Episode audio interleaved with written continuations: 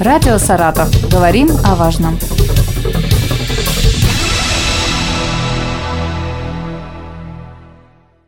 У микрофона Юлия Маслова. Здравствуйте. Сегодня со мной в студии Юрий Сергеевич Юрин, начальник управления обеспечения безопасности жизнедеятельности населения. Здравствуйте. Добрый день.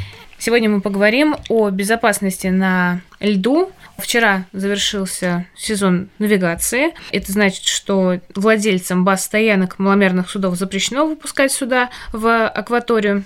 Поговорим о людях. В основном первыми идут на лед дети. Юрий Сергеевич, расскажите, чем опасен первый лед? Да, добрый день. На самом деле, действительно, мы находимся традиционно в начале периода ледообразования. Я бы не сказал, что обязательно дети идут на лед, на, на лед идут разные типы людей. Идут прежде всего, конечно, и рыбаки, которые уверены, что лед толстый. Местами так оно и есть. Проток лед образовывается быстрее, толщина набирается больше, но, как правило, они, допустим, идут пешком через широкие участки реки, и в этих местах есть и промоины, и все на свете. И, соответственно, работа у экстренных служб, у службы спасения разрастает в разы, гибель людей происходит. К сожалению, эти люди уже не могут поделиться с нами своим печальным опытом, потому что уже говорить не могут. Но, тем не менее, ежегодно такая статистика есть. Только за прошлый год у нас за зимний сезон утонул 29 человек, из них двое детей – да, это есть сильный вопрос понижения управления и администрации муниципальных образований сейчас проводит достаточно большую работу разъяснительную, но тем не менее такие случаи ежегодно случаются. Самое печальное, что происходит то же самое с детьми. Вольский район, Балаковский район, Энгельский район. Дети забавляются, не зная об действительно серьезной степени опасности, выскакивают на тонкий лед, на льдины, смеются, а о том, что им весело становится. Ну, в общем, такие моменты, на самом деле, к сожалению, которые тоже приводят к гибели. У нас такие случаи были и в прошлом году, это, и, опять-таки, в Вольском районе был случай. Поэтому обращаемся к родителям, обращаемся прежде всего к педагогам, к педагогам, э, к директорам школ, целесообразность необходимости в рамках уроков э, ОБЖ проводить э, соответствующие занятия, разъясняя, какие последствия могут быть в рамках родителей. Тоже, пожалуйста, общайтесь с своими детьми, особенно родители, дети, которые проживают в непосредственной близости от водных участков. Это и районы набережной, и в Энгельсе, и в Вольске, и в Марксе, и в Воскресенском районе. В общем, те, кто живет рядом с водой, обязательно необходимо беспокоиться безопасностью детей. В комплексе мероприятий, которые проводятся, а, есть ли рейды спасателей, которые, может быть, выезжают, там, проверяют э, речки, на пляже, может быть, есть какие-то дежурные спасатели, которые следят да, пляж закончился у нас.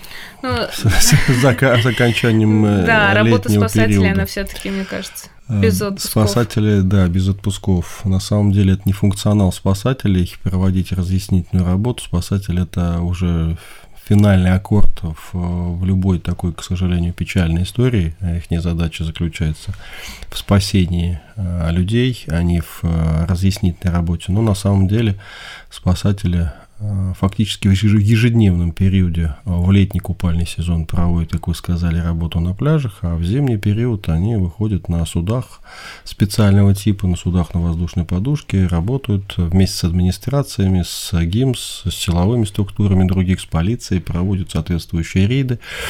Вот, ну, такая работа, безусловно, ведется. Более того, Саратовская область в этом году стала одним из первых субъектов, условно скажем так, с пилотным проектом по введению запрета на выход на тонкий лед. Если раньше этот вопрос касался исключительно здравого смысла и а, вопросов, связанных с как бы пониманием степени опасности людей, кто-то понимает, кто-то нет, то в этом году мы проделали достаточно большую работу, а фактически это 8 месяцев работа заняла, потому что требовались внесения изменений, в том числе федеральные нормы.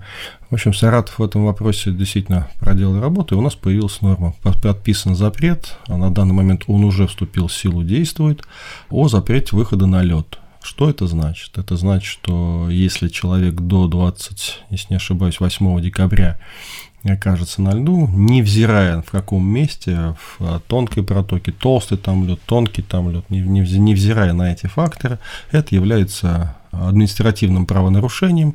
Такой человек может и должен быть подвергнут штрафу. Протоколы составляют административные комиссии муниципальных образований.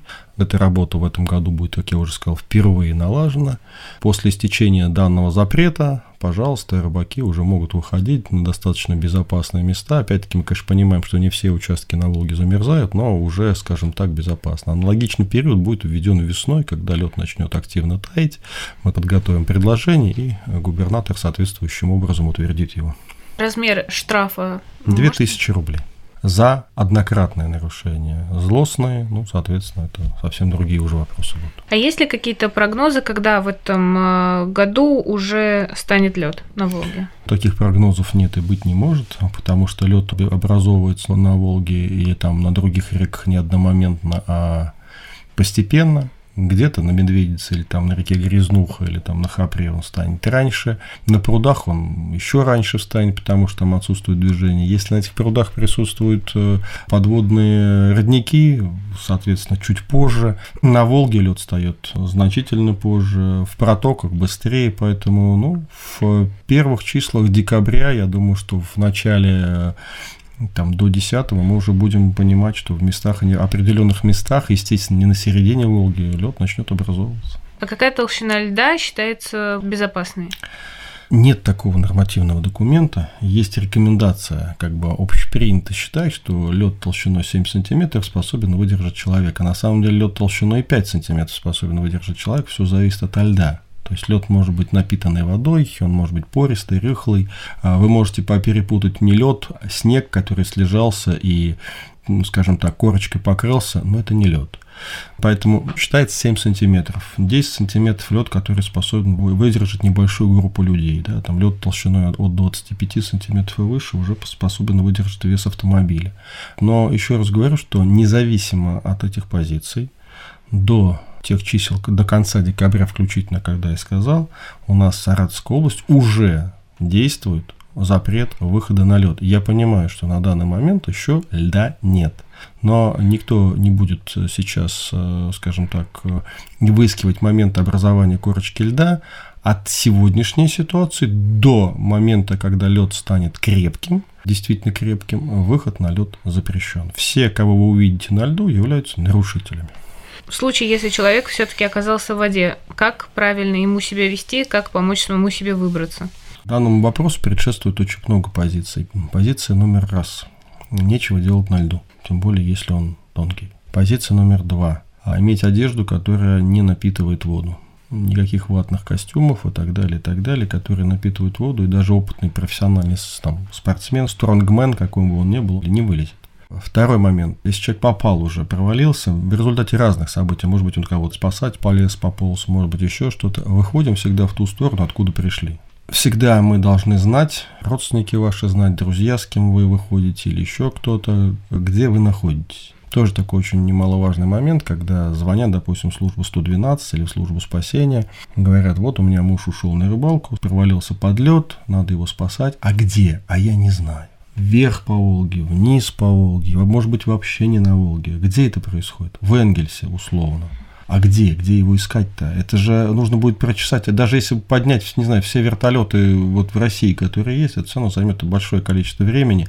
Поэтому, отправляясь, если это, допустим, рыбалка, в обязательном порядке ваши близкие или ваши друзья должны знать место, где вы находитесь. У вас должен быть заряженный телефон, возможно, положенный в какой-нибудь непромокаемый чехол, чтобы не потеряли его в случае, если вы попали в беду.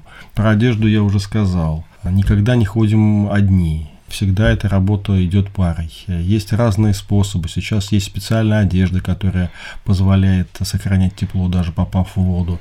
Есть старая, еще советских времен такая практика, для многих не солидная и некрасивая, как они иногда говорят. Это камеру от автомобиля накачивают и на веревке за собой тащут. Да, есть такая тема. Есть специальные устройства, не самодельное что-то типа камеры, да, специальные устройства для этого. Но суть не меняется. То есть то, что вы можете быстро к себе подтащить и использовать в качестве точки опоры, чтобы выбраться на лед. Я, правда, такого ни разу в жизни в Саратове не видел, честно скажу но схема абсолютно жизнеспособная. Вот, допустим, в Санкт-Петербурге, когда я тут там, там иногда бываю, вижу там огромное количество рыбаков, которые сидят на льдинах, у них это тоже беда достаточно большая. Это достаточно распространенный элемент э, обеспечения собственной безопасности.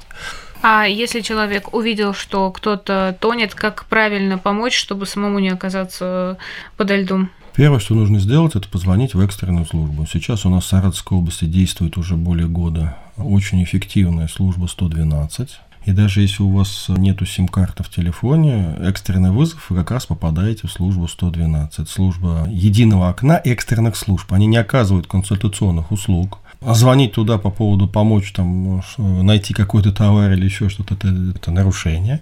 Однако это служба одного окна, которая позволяет вызвать спасателей, скорую, полицию, ФСБ одним звонком. Все разговоры пишутся, и независимо ни от того, ни, ни, ни от чего, этот разговор тут же уйдет всем интересующим сторонам. То есть, грубо говоря, если вы звоните в службу 112, то этот разговор запишется и услышится как сотрудниками службы 112, как сотрудниками службы спасения, как сотрудниками полиции. Не думайте, что про него можно забыть. Эта система устроена цифровая таким образом, что про нее забыть невозможно. Итак, первое, что вы делаете, вы звоните в службу 112.